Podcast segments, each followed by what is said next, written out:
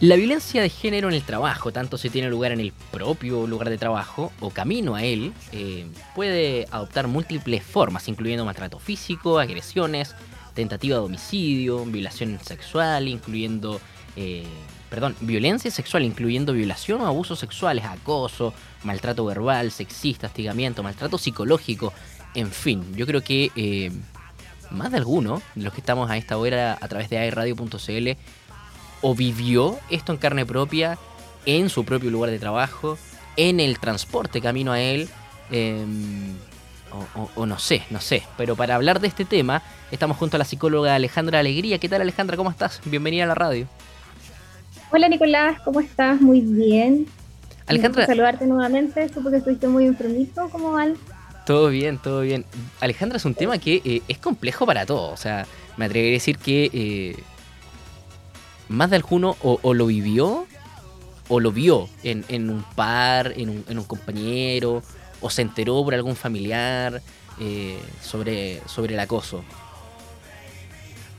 ¿Cómo, estamos como país? Es una temática, es una temática súper compleja, muy profunda, eh, y que como bien lo mencionas tú, es sistemática, ocurre en todos los sistemas en los que estamos continuamente interactuando, como tú bien lo mencionaste, hasta en el trayecto a nuestros lugares de trabajo, de estudio, a nuestro hogar, eh, uno logra presenciar, yo también como mujer, eh, he vivido experiencias de violencia, de abuso, de acoso, eh, y es algo que hoy día, gracias a distintos movimientos sociales, ¿cierto?, a través del feminismo, se ha logrado visualizar, se ha logrado visibilizar y se está tomando una conciencia y asumiendo cierto tipo de responsabilidad Quizás eso es un cambio que debería haber existido desde hace mucho, por supuesto, pero ya comenzó y eso es lo importante. Así que sí, como lo dices tú, existe, es una realidad latente y hay que hacerse cargo. Hay que ser responsable desde el que ve, desde el que escucha, desde el que lo vivencia, eh, visibilizarlo, ponerlo sobre la mesa y tomar acciones frente a ello. Alejandro, porque además eh, convengamos que en, los trabajos, ¿cierto? Esta figura del jefe, así como, como en la oficina del en esta cuestión ya pasó de moda. Eh, o sea, cada vez se habla más del líder que tiene que estar involucrado. tampoco de amigo, si no es necesario ser amigo del jefe, ni ser patero, ni mucho menos. Pero en el fondo es mantener un ambiente laboral que sea grato, eh, porque estáis trabajando, no sé, 40 horas a la semana en, el mismo lugar, si es que estás de manera presencial, eh, o si es que estás de manera telemática o híbrida, eh, que no te jodan cuando estáis fuera de tu horario, o sea, que sea en el fondo eh, durante tu horario laboral, no sé, si entra a las 9 de la mañana, bueno, que empiecen de las 9 a, escribirte a través de, las redes sociales, porque hoy hasta el WhatsApp se, ha tornado eh, casi que un, soporte más dentro de, de, las empresas, de las compañías, qué sé yo. Antes uno recibía el correo y bueno, hasta que te respondan el correo. Eh, pero ahora es todo, o sea, uno casi que trabaja 24/7 y, que en el fondo también es un, tipo de acoso, no necesariamente eh, me, refiero a un acoso de, tipo eh, más sexual, ¿no? pero, pero estas temáticas, y qué terrible que se sigan viendo hoy en el 2022 cuando ya nos estamos dando cuenta de alguna manera que, esta cuestión ya pasó de moda en el fondo. Claro. Mira, sabes que eh, eh, la comparación que haces tú con, como con lo del Habrin con Jaya, y eso sigue existiendo. Sigue mm. existiendo. Por ejemplo, eh, mirando las estadísticas hoy día, más del 43% de las denuncias tiene que ver con este tipo de denuncias en los ambientes laborales. ¿ya? ¿Por qué? Porque lo que se vive dentro del trabajo también es un reflejo de lo que se vive en la sociedad. Lo que se vive en esas cuatro paredes es... Alejandra, parece que te muteaste, ¿no? A ver. Eh, si es que... Eh, si es que puedes revisar eso. O, o, porque se haya quedado pegado, no sé, el, el Zoom. Bien, estamos a esta hora conversando con eh, Alejandra Alegría, ella psicóloga. Estamos revisando, por supuesto, Em, este tema de violencia de género en el mundo laboral, cómo enfrentar este tipo de situación y, mantener un buen ambiente laboral entre hombres y mujeres. Eh, sin duda que es algo difícil, eh, no tan difícil en el fondo, sí, eh, es convivir es convivir. Así como uno convive en su casa con la mamá, con la hermana, qué sé yo, no sé, pero en el fondo es convivir, saber convivir, respetar, llegar a acuerdos, llegar a consenso. cuando uno llega a acuerdo, eh, se cumple o no se cumple el acuerdo. Si se cumple el acuerdo, bueno, vamos bien, pero si no se cumple ese acuerdo, hay que reclamar. Eh, y, reclamar, que puede parecer chistoso o no, pero reclamar es volver, volver a decir. Eh, y, yo me atrevería que, que ahí está un poco la, la, solución. O sea, este, este humor y estas conversaciones tipo, tipo Morandé con compañía. O sea, e, es, verdad, es verdad que eh, no podemos esconder eh, la basura debajo de la alfombra. En la sociedad existe todavía. Todavía hay gente que se atreve a decir un piropo. Y, e insisto, esta cuestión pasó de moda. No sé si está todavía Alejandra por ahí. Sí, acá. ¿Me escuchas sí, sí, que se, había pegado un poquito el zoom. Eh, estábamos conversando entonces sobre, sobre la violencia de género en el mundo laboral. Sí, eh, como te decía, lo que se vive dentro del espacio laboral es un reflejo de lo que también ocurre en la sociedad. Y como te escuchaba decir ahora, eh, los micromachismos de los que tú hablas, ¿ya? De, esta violencia simbólica, que aunque uno no lo crea, no solamente hay una violencia eh, vertical, también hay una violencia horizontal. No solamente es la jefatura la que ejerce algún tipo de, violencia, sino que el compañero de trabajo, el que es el mismo cargo que tú, el que convive día a día contigo, el que ejerce este tipo de violencia de la que tú hablas, normalizando cosas como, por ejemplo, hablar del físico no solamente de tu compañera, sino que de tu compañero, hablar sobre la situación social de tu compañero, tu compañera, eh, y darle este tono humorístico, ¿ya? Que lo que invita es a normalizar esas, esas experiencias de violencia. Y como dices tú también, para solucionarlo deben existir políticas que normalicen qué cosas puedes hacer o qué cosas no pueden hacer dentro de una empresa. ¿Cómo debe ser esa comunicación? Qué cosa debe ser permitida o no dentro del espacio laboral, porque si no, hay muchísimas problemáticas dentro de la convivencia, del día a día dentro de esos trabajadores. Si hay capacitación, si hay eh, distintos espacios de educación, debería por lo menos existir la posibilidad de tener que claro qué cosas son posibles y qué cosas no. Si no existen esos espacios, no vamos a creer, no vamos a crear esa discriminación de qué es lo permitido y qué no es lo permitido en una relación laboral.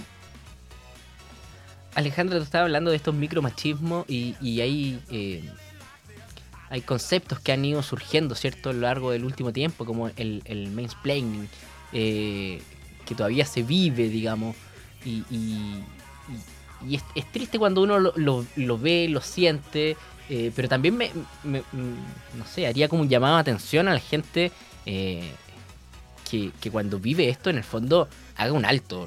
Y, que no, no pase como si nada y bueno, y nos quedamos ahí todos mirando el teléfono. Eh, siento que uno también tiene una responsabilidad dentro de sus propios pares. Sí, por supuesto. Es algo que sucede muchísimo, que la víctima después pasa a ser el victimario porque quien denuncia, quien pone límites saludables frente a este tipo de situaciones, termina siendo una persona conflictiva, termina siendo una persona exagerada, alaraca eh, y sin sentido del humor. Entonces, ¿qué es lo que pasa? La persona prefiere evitar eh, esta confrontación, primero porque siente que no es validada por el entorno y se silencia y esto pasa a tornarse normal dentro de la convivencia diaria. Muchas veces, como tú lo decías, una persona puede ir eh, hacia su destino de trabajo y vivir una experiencia de vulneración dentro de ese lugar y nadie más supo. Dentro del trayecto, en un, en, un, en un bus, en una micro, nadie más supo que ella estaba viviendo una situación como esa. ¿Por qué? Porque cuando la mayoría de las personas lo expone, recibe del resto eh, esta invisibilización, una anulación de su experiencia y nadie más interviene. Como dices tú, la responsabilidad y el cambio es compartido, debe ser sistemático, debe ser también dentro de lo cultural, para que de a poco podamos ir generando mucho más cambios, si no es muy difícil, es muy difícil. Oye, eh, Alejandro, ¿y qué, qué podemos hacer? ¿Cómo podemos llegar a estos consensos?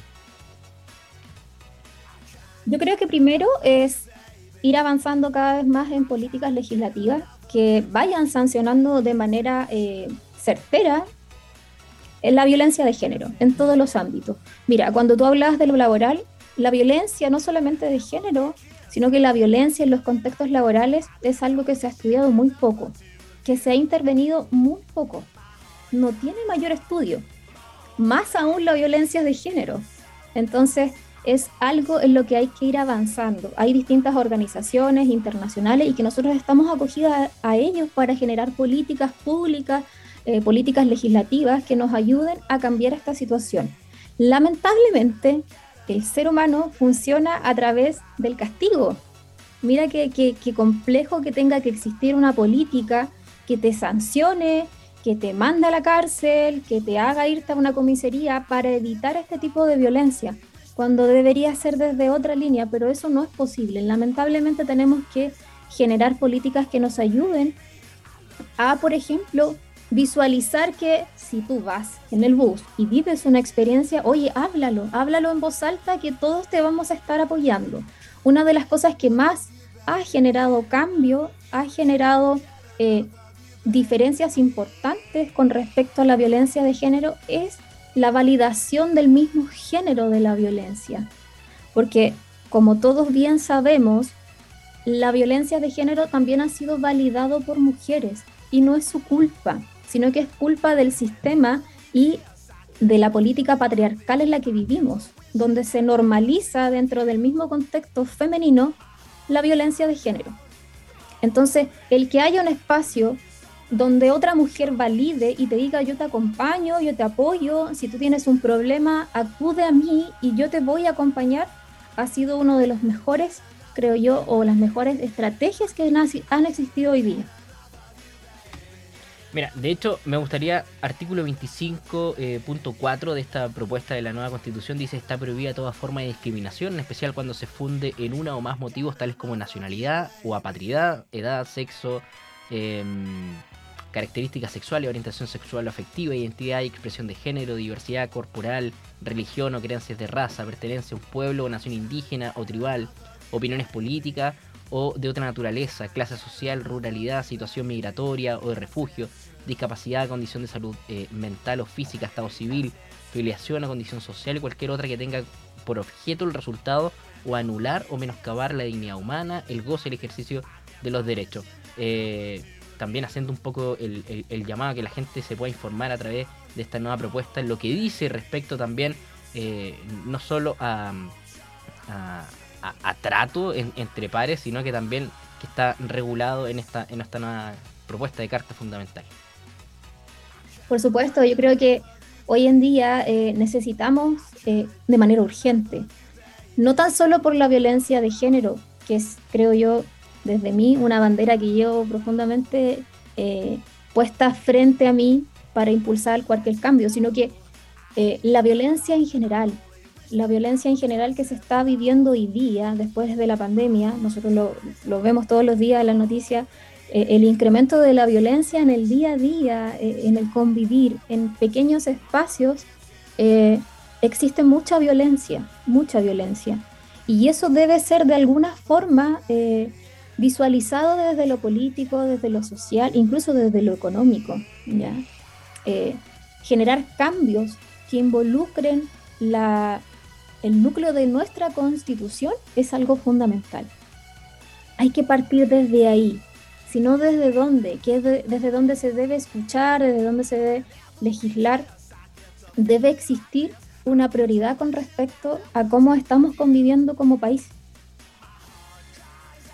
Alejandra Alegría, psicóloga, te quiero dar las gracias por haber conversado con nosotros en acceso directo de airradio.cl sobre este tema que nos tiene eh, atento a todos, los tiempos están cambiando, em, eh, eh, podríamos decir que así como las modas están volviendo, bueno, que esta pase de moda nomás, simplemente.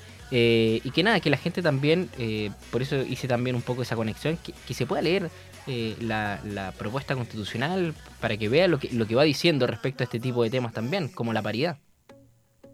Por supuesto, muchas gracias por permitirme eh, poder hablar de esta temática. Eh, espero que cada vez nos hagamos más responsables y que sigan existiendo espacios de conversación, de debate y análisis de esta temática tan fundamental, tan vital para la mejor convivencia en nuestro día a día de todos. Así que muchas gracias por tu invitación, Nicolás. A ti, Alejandra, que tengas buen día.